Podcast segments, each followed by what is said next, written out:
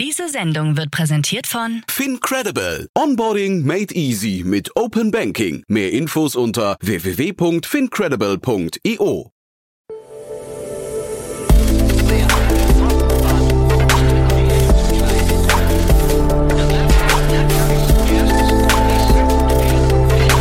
Startup Insider Daily. Investments und Exits. Herzlich willkommen zu Startup Insider Daily. Mein Name ist Jan Thomas und das hier ist unser Format Investments und Exits. Eine neue Woche, neue Analysen, tolle Gäste. Heute geht's los mit Carlo Schmidt von Cherry Ventures und er hat zwei super Themen mitgebracht. Wir sprechen, ja, ich würde fast sagen, über beide Spektren des Lifecycles der Startup-Szene. Wir sprechen einmal über eine ganz späte Later-Stage-Transaktion und über ein ganz frühes Investment. Beides super spannende Themen in riesengroßen Märkten und Carlo hat beides wundervoll eingeordnet. Viel Fachwissen links und rechts, deswegen kann ich euch wirklich nur empfehlen, bis zum Ende dran zu bleiben bei Carlo und natürlich auch bei all unseren anderen Expertinnen und Experten lernt man natürlich jeden Tag alles, was man wissen muss über die Startup-Szene durch den Blick der Investorenbrille. Ihr wisst ja, hier geht's um Investments und Exits und Börsengänge und Geschäftsmodelle und alles, was aus Investorinnen und Investorensicht wichtig ist. Ja, und damit genug des Vorgeplänkels. Hier kommt Carlo Schmidt von Cherry Ventures. Werbung. Hi, hier ist Nina, Content Managerin bei Startup Insider. Suchst du deine nächste große berufliche Herausforderung? Dann melde dich bei uns. Wir suchen aktiv nach neuen Teammitgliedern, die Startup Insider zum führenden Informationsmedium der deutschsprachigen Startup-Szene machen wollen. Aktuell suchen wir Sales Manager, Customer Success Manager, Finanzmanager sowie Werkstudenten in den Bereichen Sales, Product und Content. Aber auch wenn keine passende Stelle dabei ist, melde dich trotzdem bei uns. Wir suchen immer nach leidenschaftlichen Menschen, die mit Startup Insider Großes bewegen wollen. Also, um mehr zu erfahren und dich zu bewerben, geh jetzt ganz einfach auf startupinsider.de/slash insider. Startup Insider Daily. Investments und Exits. Ja, dann freue ich mich. Carlo Schmidt ist wieder hier von Cherry Ventures. Hallo Carlo. Hi Jan, schön wieder hier zu sein. Ja, ich freue mich sehr, dass wir sprechen und äh, es sind ja turbulente Zeiten weiterhin, aber äh, wir haben länger nicht gesprochen. Vielleicht bevor wir loslegen mit so deinem allgemeinen Blick auf die Märkte, ein paar Sätze zu euch erstmal, ne? Sehr gerne. Ähm, vielleicht noch, oder wie gesagt, zu uns, äh, bevor ich zum Markt spreche, Cherry, äh, für die, die uns noch nicht kennen, wir sind Frühphaseninvestor ähm, mit Hauptsitz in Berlin, wir haben Offices in Stockholm und in London, investieren in ganz Europa, immer in der Seed-Phase, ähm, sind industrieagnostisch, kommen immer als Lead oder äh, Co-Lead rein und haben natürlich einen Software-First ähm, Ansatz, haben jetzt über 100 Portfoliounternehmen äh, über die letzten sieben, acht Jahre aufgebaut äh, und unterstützt und ähm, freuen uns auch weiterhin aktiv äh, am Markt zu investieren. Ähm, das heißt, alle Gründer, Gründerinnen, die äh, sich mit der Gründung, einer Gründung befassen oder eben die erste Finanzierungsrunde angehen wollen in der Pre-Seed oder Seed-Phase, können sich gerne jederzeit bei uns melden. Hm. Und ich glaube, heute hast du zwei Themen mitgebracht, die sind, glaube ich, so, wenn man so möchte, am, beide am jeweiligen Ende des Spektrums äh, des Marktes. Ne? Vielleicht kannst du, bevor wir loslegen, mal äh, so deinen generellen Blick noch gerade sagen. Wie, wie haben sich die Märkte entwickelt aus deiner Sicht gerade? Wo stehen wir heute? Äh, ich glaube, wir stehen immer noch in einer Findungsphase und die wird auch noch eine ganze Weile anhalten. Ich glaube, es ist, es rumort noch sehr viel. Ähm, man kriegt immer mal wieder und hört immer mal wieder äh, Sachen, äh, die ja, ich sag mal so, die, die Public Markets in die eine oder andere Richtung drücken können und die haben halt einfach einen sehr starken Effekt auf äh, die, die Private Markets, also uns, ähm, sowohl im Early Stage Bereich also als auch jetzt eben im, im Growth Stage Bereich. Und ähm, unsere Annahme ist, dass das auch sicherlich noch äh, mal mindestens ein Jahr äh, so weitergehen wird. Ähm, und wir einfach ja, wachsam sein müssen, schauen müssen und uns auf die gegebenenfalls neuen Marktgegebenheiten dann auch immer einstellen müssen. Also insofern, äh, es ist äh, jetzt noch in Anführungszeichen lange nicht vorbei, äh, aber am Ende, ich glaube, keiner kann die Märkte vorhersagen und dementsprechend versuchen wir auch weiterhin ganz normal zu investieren ähm, und sind natürlich, haben dann natürlich ähm, ja, jetzt nicht unsere Strategie groß geändert im Early-Stage-Bereich. Ich weiß von mhm. Later-Stage-Investoren, dass die da deutlich, deutlich konservativer sind. Ähm, und das hat natürlich einfach mit den Bewertungen zu tun, die sehr, sehr, sehr, sehr hoch sind. Und ich glaube, das eine Thema, äh, oder ich glaube, die beiden Themen, die ich mitgebracht habe, um das noch abzurunden, äh, gehen sowohl auf die Very Late-Stage-Phase ein äh, und was man da sozusagen beobachten kann und dann wiederum auf die Very Early-Stage-Phase, ähm, wo, und das ist ja schön, weiter Aktivität ähm, gezeigt wird und auch vorherrscht. Genau, in diesem very late stage Bereich, dann gehen wir vielleicht da mal rein. Man hat so das Gefühl, also die ganz großen Tech-Unternehmen sind auch noch in der Findungsphase, ne? Da und da ist irgendwie so Layoffs sind so ein bisschen on vogue geworden oder werden zumindest auch, glaube ich, nicht mehr verurteilt. Im Gegenteil, ich glaube, die werden sogar von den Märkten gefeiert. Und äh, vielleicht gehen wir mal rein. Wir reden heute über Shopify und einen spannenden Move, den die gemacht haben, finde ich, ne? Ja, also ähm, Shopify hat jetzt, ich, du hast es gerade gesagt, äh, Shareholder, ähm, die das auch gutheißen, hat, glaube ich, auch unter dem Druck äh, von Shareholdern ihre Strategie ähm, ein Stück weit verändert, beziehungsweise äh, ich würde so sagen, ich so sagen, eingegrenzt. Ähm, sie haben ihre Logistiksparte, die sie in den letzten Jahren ähm, aufgebaut hat, ähm, in quasi an zwei verschiedene Partner veräußert. Ähm, einerseits ihre Logistikeinheit Deliver, ähm, die sie äh, erst letztes Jahr, glaube ich, äh, gekauft haben, wurde dann an ähm, Flexport verkauft. Und auf der anderen Seite Six River Systems, ein Startup, was sie 2019 ähm, äh, gekauft haben, wurde wiederum an Ocado verkauft. Und das sind beides eigentlich Teile gewesen für eine Expansion von Shopify, die sich grundsätzlich eher Richtung Amazon bewegen wollten. Also Shopify, wer es nicht kennt, bietet ein One-Stop ähm, ja, Shop für E-Commerce-Händler ähm, an, also Software, die den, die ganze Abwicklung äh, und den Verkauf von ähm, Waren vereinfachen soll.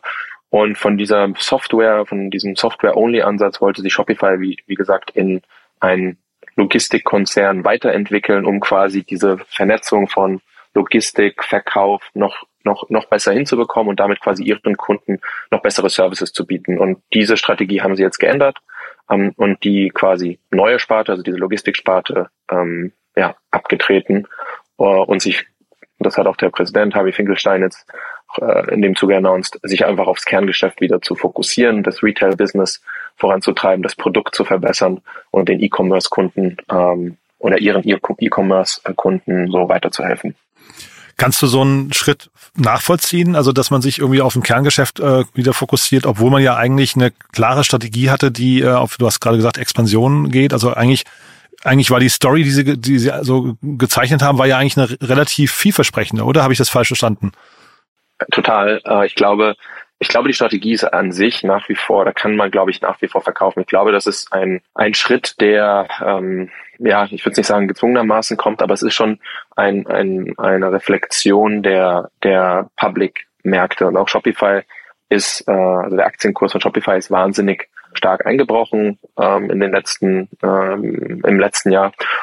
Und äh, das hat halt gewisse Implikationen auf die Kapitalmarktfähigkeit, auf ähm, ja die natürlich auf die Profitabilität, weil auch da äh, im E-Commerce grundsätzlich der Handel eingebrochen ist, äh, weniger Kunden sind jetzt nicht gefallen oder so, aber grundsätzlich diese Refokussierung ist kommt jetzt einfach zwingenderweise ähm, wieder auf aufs Tablett, wo halt hingegen in den letzten zwei, also von 2019 ähm, äh, bis jetzt sozusagen oder bis bis letztes Jahr einfach die Expansion aufgrund der äh, ja, hohen Bewertung am Kapitalmarkt sehr einfach waren und dann dieses Growth Story at all costs äh, sehr gut angekommen ist. Und jetzt wird halt wieder wahnsinnig viel Wert auf Profit, äh, Profitabilität gelegt. Und deswegen meine ich, ist dieser Schritt, auch wenn die Strategie, glaube ich, nach wie vor Sinn macht, es ist natürlich eine Abweichung vom Kerngeschäft und äh, erfordert halt auch gewisse in Investitionen. Und diese Investitionen äh, schlagen sich auf die Bottomline, EBITDA äh, der Firma äh, ein Stück weit nieder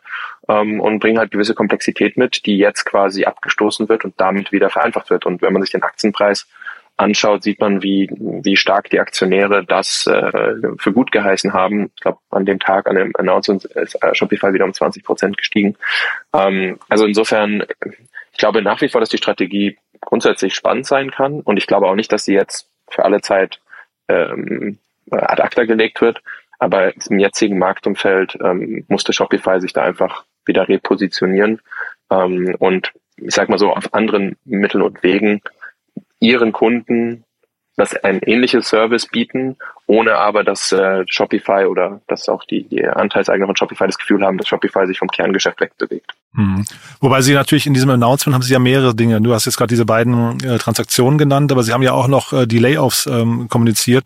Das heißt, man weiß jetzt gar nicht genau, was der Aktien äh, der, oder der, der, der, der Markt hinterher feiert. Ne? Ähm. Ja, also ich glaube, ähm, ich glaube, es hat sehr stark mit der Fokussierung zu tun, die Layoffs. Also klar, das ist halt direkt Bottomline Cost ähm, was wiederum in Profi sich in Profitabilität niederschlägt, hat, ein, hat auf jeden Fall einen Faktor. Aber ich glaube, diese Strategie äh, oder von allem, was man liest, am Ende weiß man es nicht hundertprozentig, ähm, aber ich glaube, nur die Layoffs hätten jetzt nicht zu so einem massiven Sprung geführt. Ich glaube, dass ähm, die Aktionäre da einfach honoriert haben, dass Shopify sozusagen auf sie in Anführungszeichen gehört hat ähm, und jetzt nicht weiter im, im Investitionsmodus bleibt oder ist. Und ähm, das führt dann, glaube ich, zu diesem massiven Ansprung.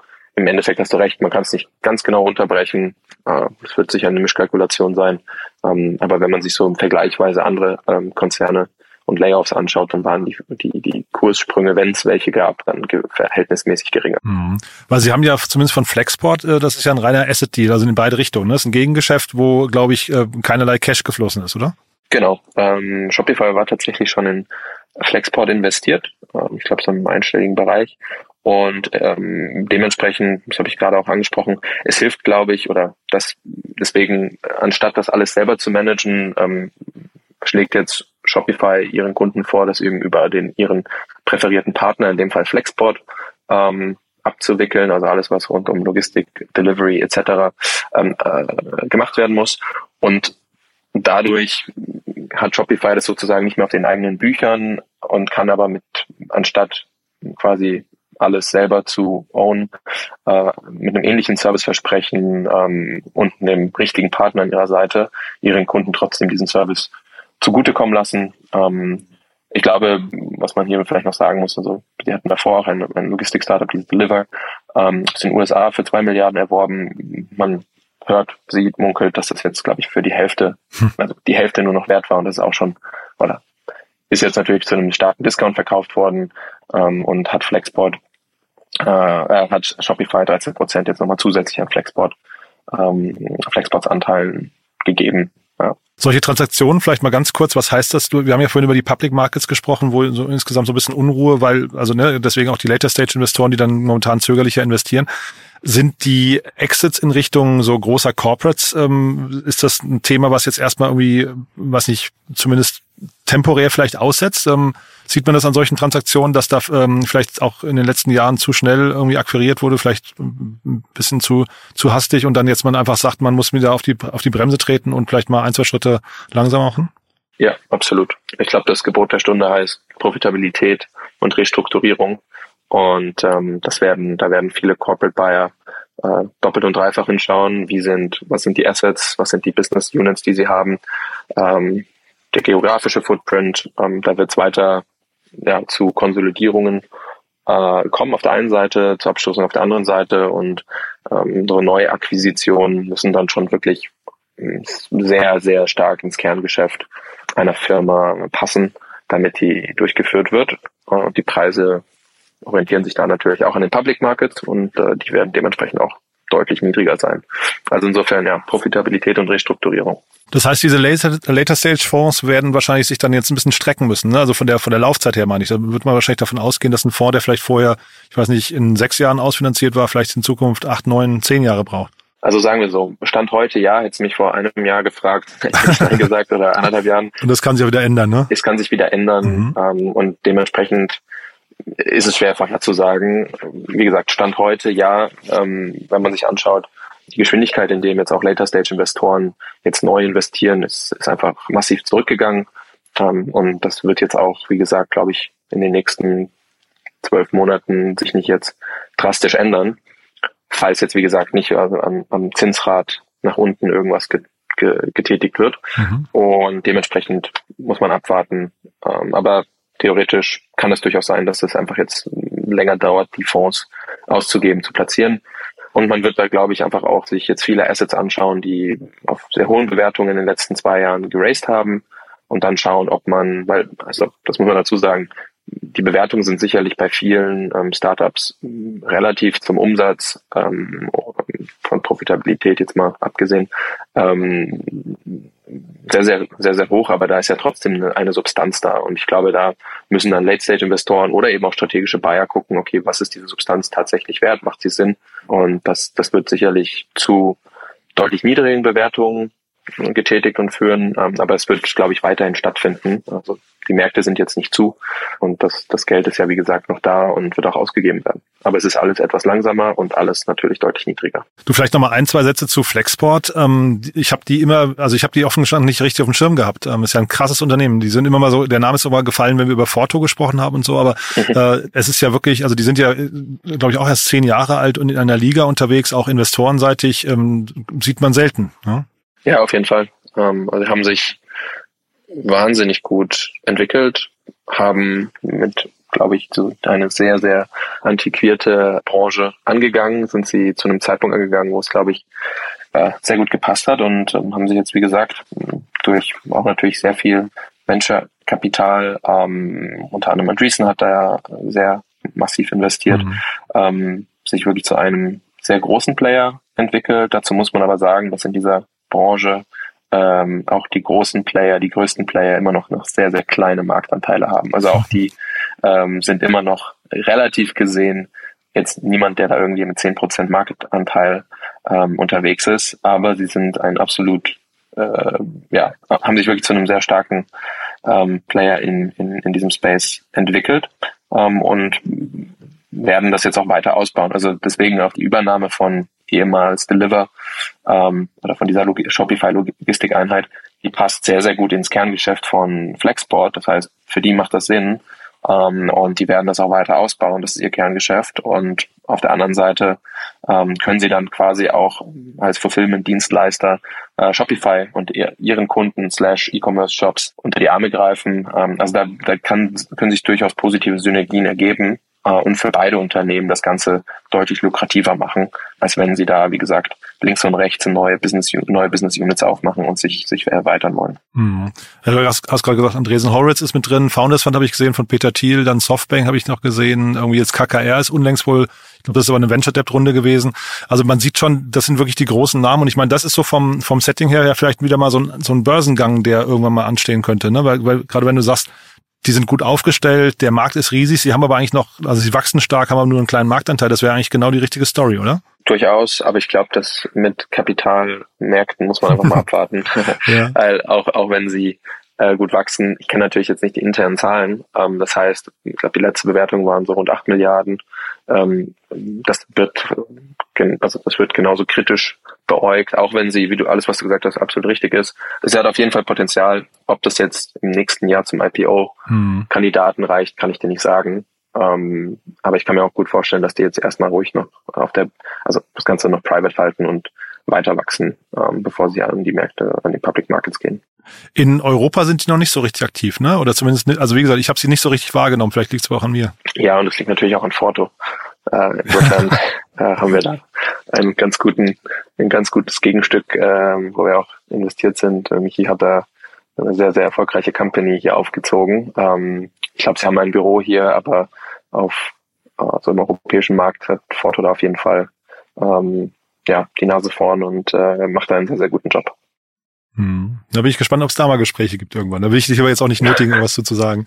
Du hast ja noch ein zweites Thema mitgebracht. Das ist ja, haben wir gerade gesagt, ne? ein bisschen das andere Ende vom Spektrum. Einfach vielleicht nochmal, um kurz zu zeigen, es, es passiert noch was. Ne? Ja, genau. Also wie gesagt, das, äh, im Early-Stage-Bereich passiert noch was. Wir investieren weiter und das kann ich, glaube ich, auch von vielen unserer Co-Investoren behaupten. Es geht um äh, Pencilla, ähm, die eine Software für betriebliche Altersvorsorge entwickelt, entwickelt haben, entwickeln wollen ähm, und die jetzt gerade eine Seed-Runde zweieinhalb Millionen Euro von Motive Partners announced haben. Und ich glaube, es ist einerseits ist es ein gutes Zeichen, dass es noch Bereiche gibt, die noch äh, nicht digitalisiert sind. Äh, also auch für viele angehende Unternehmer, Unternehmer da draußen. Äh, da, es, es bieten sich noch sehr, sehr viele Möglichkeiten, äh, mit digitalen Lösungen ähm, Effizienzen zu heben ähm, und eben auch Softwareprodukte zu bauen. Ähm, und auf der anderen Seite, dass einfach der Markt auch weiter liquide ist und wir auch gerade in der Seed-Phase ähm, Runden sehen und, und auch weiter sehen werden. Motive Partners ist äh, Rami Niromand, ne? Also genau. das ist ehemals Embedded Capital, glaube ich, ne? Genau. Vorher Philip-Team gewesen, dann Embedded, jetzt haben sie sich umgenannt zu Motive Partners. Ja, genau. Ähm, bei dem ganzen Thema hatte mich gewundert, dass das noch, also dass das überhaupt noch nicht besetzt ist. Das klingt eigentlich nach so einem No-Brainer irgendwie für mich von, von außen betrachtet. Ähm, gar nicht so richtig so ein Fintech-Thema. Ich hätte fast, das ist so ein, fast ein transaktionales Thema einfach nur, wo man, wo man irgendwie einen guten Marktplatz aufbauen dacht, äh, muss, dachte ich. Ja, ähm, aber es zeigt halt, dass, also aus verschiedenen Gründen, ähm, dass dieses Thema halt noch nicht in der Form einerseits digitalisiert, aber e- eventuell auch noch nicht ganz auf der auf der Roadmap von, von vielen Betrieben ist. Also im Vergleich zu anderen europäischen Ländern hinkt Deutschland, was die betriebliche Altersvorsorge angeht, massiv zurück. Ich glaube, im Schnitt als Teil der ganzen Altersvorsorge macht das in Europa, ich glaube, 25 Prozent aus. In Deutschland liegen wir da irgendwie bei 8 Prozent. Also die gesetzliche als auch die private äh, Rentenversicherung slash Altersvorsorge hat da einen deutlich präsenteren Platz. Allerdings wissen wir um die Problematik der immer älteren werden Bevölkerung, dass viele äh, oder dass die gesetzliche äh, Rentenversicherung nicht ausreicht im Alter oder nicht ausreichen wird und die betriebliche Altersvorsorge so als Baustück eigentlich ähm, ja underutilized ist und ähm, mhm. dementsprechend sieht Pencilla oder das Team um, um Pencilla, also Christoph und Kati, da eine Möglichkeit, diesen, diesen Markt aufzugleisen es findet, es gibt natürlich einen Markt, das ist schon gesagt, es gibt natürlich Anbieter, aber es ist alles immer noch auf von dem, was wir auch so mitbekommen haben, alles noch so auf Spreadsheet-Basis, ähm, alles noch sehr analog und äh, eine digitale Lösung kann gerade Betrieben helfen, das Ganze deutlich effizienter zu managen. Ähm, und ich glaube, es ist eine faire, faire Wette, äh, das Ganze anzugehen und äh, sich in diesem Segment äh, zu platzieren. Also für mich klingt das nach einem Thema, wenn das, wenn das funktioniert, kann es richtig groß werden. Ne? Ich weiß nicht, wie es in anderen Ländern dann ist, äh, ob da, das muss man wahrscheinlich Land für Land sich wirklich sehr genau angucken, vermute ich mal. Aber äh, so rein von der von der Logik her ist das eine Sache, die, wenn sie zündet, ich weiß nicht, wie viele Player der Markt verträgt, klingt klingt total plausibel, finde ich. Ja, also ist glaube ich eine faire Wette und ähm, ich glaube kommt, wie gesagt, Team, Execution, Produkt. Ähm, daran wird's, wird man sehen, wie schnell sie ähm, auch mit dieser Lösung äh, Arbeitgeber überzeugen können, äh, die darum, die das wiederum an ihre Arbeitnehmer weiterspielen äh, werden. Und ähm, ich glaube, so grundsätzlich können sie da also der zentrale Player für, wie du sagst, so ein Marktplatz werden, wo man auch existierende Anbieter, also Pension Provider, ähm, Berater, die das heute wahrscheinlich alles analog oder per Telefon und Spreadsheet machen ähm, und dann eben auch Arbeitgeber, Arbeitnehmer alle unter einen Hut bekommen und das Ganze deutlich effizienter machen und damit diese betriebliche Altersvorsorge ähm, wieder deutlich mehr in den Fokus äh, rücken kann. Und Stichwort, du hast gerade angesprochen, Traction Execution, ähm, Fundinghöhe ist zweieinhalb Millionen Euro so dein, dein Blick darauf, wie weit müssten die jetzt damit kommen? Was müssten so die Meilensteine äh, sein, die sie erreichen bis zum nächsten Funding? Ja, also ich glaube, so grundsätzlich sollte, wenn man so eine Seed-Runde macht, wäre eine, ich nehme jetzt mal an, dass die schon ein paar Kunden an Bord haben, ähm, auch glaube ich eine Pipeline, so von allem, was ich gehört und gelesen habe. Ich glaube, eine guter Meilenstein wäre, wenn sie natürlich in so 12 bis 18 Monaten eine Series A raisen können und so ganz grob über den Finger über den Daumen gepeilt, sollten die dann bei so knapp einer Million ARA liegen, also 70.000 Euro MAA. Ja, Pencil hat ja ein zweischneidiges Businessmodell. Einerseits eher ähm, Software für die ähm, Arbeitgeber, ähm, das wäre quasi der ARA-Teil oder MAA-Teil und dann ein ähm, quasi nicht Profit Share, aber ähm, Paper äh, abgeschlossener Versicherung vom Arbeitgeber, also abgeschlossener mhm. äh, Pension.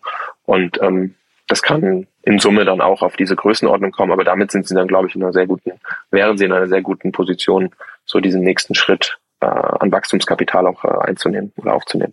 Super. Du, letzte Frage vielleicht noch zum Team, weil du es angesprochen hast. Äh, das ist ja ein Ehepaar, das hier gründet. Nur deine kurze Einschätzung, ähm, wenn ein Ehepaar gemeinsam gründet und äh, jetzt Kapital Race, ist das positiv, negativ oder neutral? Äh, neutral. Es gibt Argumente dafür, Argumente dagegen. Ähm, ich glaube, jeder muss da die Entscheidung für sich treffen. Ich glaube, der Prozess auf unserer Seite wäre immer der gleiche oder ist immer der gleiche. Wir treffen das mhm. Team ähm, und ähm, bilden uns dann unsere Meinung und ähm, dann ist es, glaube ich, eine absolut faire Wette da auch zu sagen, ja, das passt und äh, mhm. wir unterstützen das Ehepaar. Man stellt keine anderen Fragen. Äh, das hätte ich jetzt fast gedacht, man, man will vielleicht so ein bisschen, weil wenn die, wenn die dann, wenn es privat dann kriselt, kann es ja businessseitig möglicherweise auch äh, kriseln dadurch, ne? Ich glaube, in diesem Risiko ist man bewusst, ähm, oder ist man sich bewusst, aber ich würde jetzt nicht sagen, dass das jetzt eine explizite Frage kommt, weil ehrlich gesagt, mhm. also wenn man darüber nachdenkt, ich kann natürlich alles Mögliche fragen. Ähm, aber sie können auch alles mögliche antworten. Herausfinden wird man es nicht. Am Ende musst du deswegen als äh, Investor entscheiden, möchtest du das unterstützen oder möchtest du es nicht unterstützen. Es gibt, glaube ich, genügend Beispiele, dass es super funktioniert. Es gibt Beispiele, dass es nicht funktioniert. Deswegen sage ich ganz klar, ist neutral und muss dann einfach von ähm, Fall zu Fall entschieden werden. Super. Carlo, hat großen Spaß gemacht, muss ich sagen. Echt coole Themen. Ähm, haben wir was Wichtiges vergessen? Nicht von meiner Seite. Vielen Dank, Jan. Ja. Dann vielleicht letzter Call to Action nochmal von dir. Äh, wer darf sich melden? Wie gesagt, ähm, we are open for business. Äh, alle Pre-Seed, alle Unternehmer, Unternehmerinnen, die an eine Pre-Seed, Seed-Finanzierung denken, können sich gerne bei mir melden, carlo at cherry.vc oder eben auch, wenn ihr über eine Gründung überhaupt nachdenkt, nach neuen Themen sucht, meldet euch gerne bei uns. Wir können da auch als Sparingspartner funktionieren oder auch in unserem Netzwerk euch dann mit den passenden möglichen Co-Foundern ähm, connecten. Also freue mich über jede E-Mail. Super. Dann lieben Dank und gute Woche. Dir auch, Jan. Danke dir. Werbung Hi, ich bin Paul, Product Manager bei Startup Insider und hier, um dir kurz unser Podcast-Verzeichnis vorzustellen. Mit einer wachsenden Liste von bereits über 10.000 Episoden ist unser Podcast-Verzeichnis die größte Sammlung deutschsprachiger Podcasts rund um die Themen Unternehmertum, Technologie, Digital Marketing und mehr. Nutze jetzt die verschiedenen Filter, um Podcasts zum Beispiel nach ihrem Themenschwerpunkt, Gästen oder Erscheinungsdatum zu sortieren, damit du genau das findest, was dich interessiert. Also, wenn das was für dich ist, dann besuche jetzt ganz einfach unsere Plattform auf startupinsider.de/slash insider. Startup Insider Daily, Investments und Exits. Der tägliche Dialog mit Experten aus der VC-Szene. Ja, das war Carlo Schmidt von Cherry Ventures und das war Investments und Exits für heute. Mir hat's großen Spaß gemacht. Ich hoffe euch auch. Ich fand's super Themen und wie vorhin schon gesagt, Carlo hat das wundervoll eingeordnet, zeichnet ja durch viel Kontext immer das größere Bild, macht mir auf jeden Fall immer großen Spaß. Ich hoffe euch auch, wenn es euch gefallen hat, gerne weiterempfehlen an Menschen, die uns noch nicht kennen. Ihr wisst, wir freuen uns immer über neue Hörerinnen und Hörer. Und ja, ansonsten nochmal kurz der Hinweis auf unsere Plattform beziehungsweise vor allem unseren Newsletter. Wir haben ja flankierend zu dem Thema hier einen Newsletter gestartet zum Thema Investments und Exits. Den findet ihr auf www.startup startupinsider.de und dann einfach auf den Bereich Newsletter klicken. Dort findet ihr alle Newsletter, die wir zurzeit anbieten. Einer, wie gesagt, flankierend zu dieser Sendereihe hier, aber auch noch unser täglicher Newsletter, der quasi das Beste des Vortages immer zusammenfasst. Also die wichtigsten Nachrichten, die wichtigsten Finanzierungsrunden und alles, was man sonst nicht verpassen sollte, ist ein super Newsletter, wird gern gelesen. Ich glaube, die Hälfte der Startup-Szene in Deutschland liest ihn schon. Wenn ihr noch nicht dazu gehört, gerne mal vorbeischauen. www.startupinsider.de. Das soll es gewesen sein. Euch einen wunderschönen Tag, einen guten Start in die Woche und ich hoffe, wir hören uns nachher wieder oder ansonsten spätestens morgen. Bis dahin, alles Gute. Ciao, ciao.